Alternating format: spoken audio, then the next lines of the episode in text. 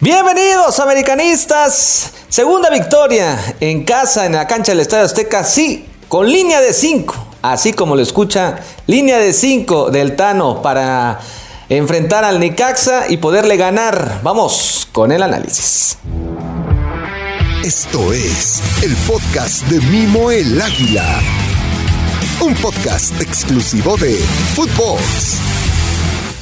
Triunfos son amores, triunfos son amores. Si el América consigue un gran resultado, sigue invicto en el torneo, pero el americanista y el americanismo no, no convence, no le convence el resultado a pesar del triunfo.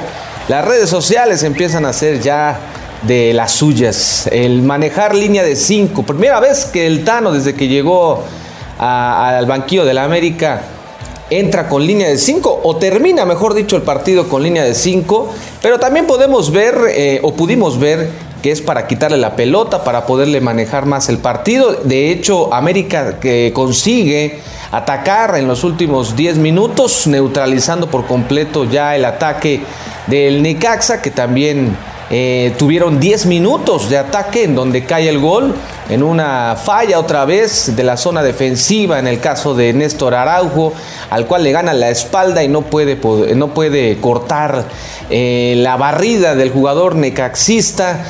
Necaxa consigue un gol en un partido que estaba liquidado en un partido en el minuto 65, está prácticamente en la bolsa para el América, incluso se dieron el lujo de fallar grandes oportunidades, gente como el buen Brian Rodríguez. Henry Martín, lo más rescatable de este partido definitivamente tenemos que mencionar que es el MVP, un partido de calidad el que aventó el Mexican Power al tener un penal a su favor.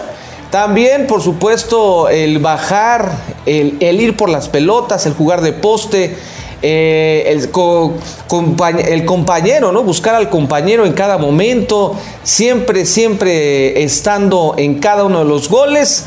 Cinco goles en los últimos cinco partidos, gol por partido en los últimos cinco de mi querido Henry Martín, llega a siete goles y se coloca ya por encima de Oribe Peralta en, la, en lo que es la lista de goleo en, en la historia del Club América consiguió ya su gol número 75 y está prácticamente a dos de superar ahora a Gonzalo Farfán. Deja atrás a Oribe Peralta. Está en el lugar número 11 de toda la historia del Club América de estos 106 años que tiene el América. Henry Martín hoy eh, el MVP y el mejor del partido.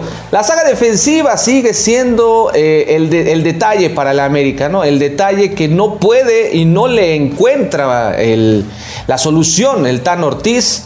Hoy sale con Israel Reyes y con Néstor Araujo. De buen partido en general. O sea, realmente no fue eh, las últimas exhibiciones que nos han dado, pero siguen cayendo errores como en el gol. Hay que trabajar Hoy se vio mejor, hoy de hecho Néstor es también partícipe del gol en un tiro de esquina en donde América consigue el gol, en donde se fue, incluso se pudo haber ido al bar, checaron el, movimiento, no había fuera de lugar. Y el 10 apareció, Diego Valdés aparece en este partido, me parece que abajo de Henry Martín, los dos mejores jugadores de la cancha, hoy sí apareció el 10 pero el americanismo, insisto, necesita verlo en partidos importantes. Hoy Diego Valdés anota, se va de cambio. Hay partido en media semana. Recuerden, juega el América contra el San Luis. Y también, por supuesto, el tema de Álvaro Fidalgo, que a pesar de que arroja números interesantes, hoy se le nota eh, no cómodo en la cancha, se notó, incluso pudo haber caído gol por parte de un error tanto de él como de Richard Sánchez, dos contragolpes del, Necaxa que fueron neutralizados por la saga defensiva del América.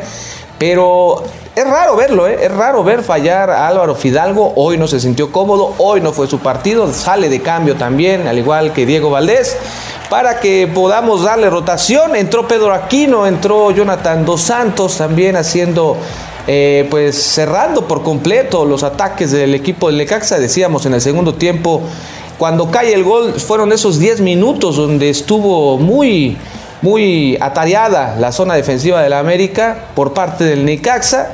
Posteriormente de los cambios le funciona al Tano, decíamos primera vez desde que llega, que, que hace una línea de 5, le funciona al meter a Cáceres, saca a Diego Valdés y pues todo el americanismo se, se volcó en redes sociales y en el estadio porque pues para muchos fue ratonero, para muchos fue defensivo en lugar de ir por el partido, pero en cancha lo que sí pudimos ver fue que atacó el América Brian Rodríguez tuvo dos clarísimas jugadas que deja ir una por una de frente a la portería, a un metro la portería y la voló. Y la otra la mandó también a un costado en un contragolpe muy bueno por parte del equipo americanista y que Henry Martín también apoyó en esa, en esa jugada. Normalmente Henry está apoyando en todos los goles, no cae el gol, incluso la gente de, del Estadio Azteca se fue con la finta también en, en otra jugada de Chava Reyes, en buena, una muy buena atajada de Hugo González, portero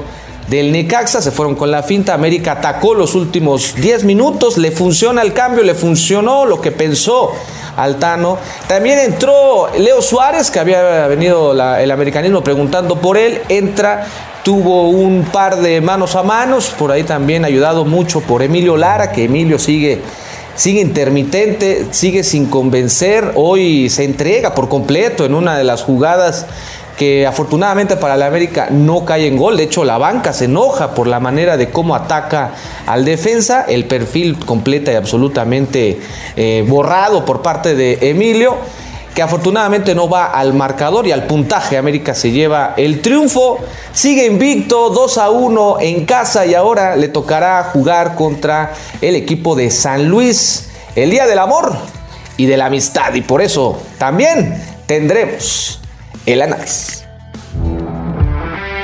Esto fue el podcast de Mimo el Águila. Un podcast exclusivo de Footbox.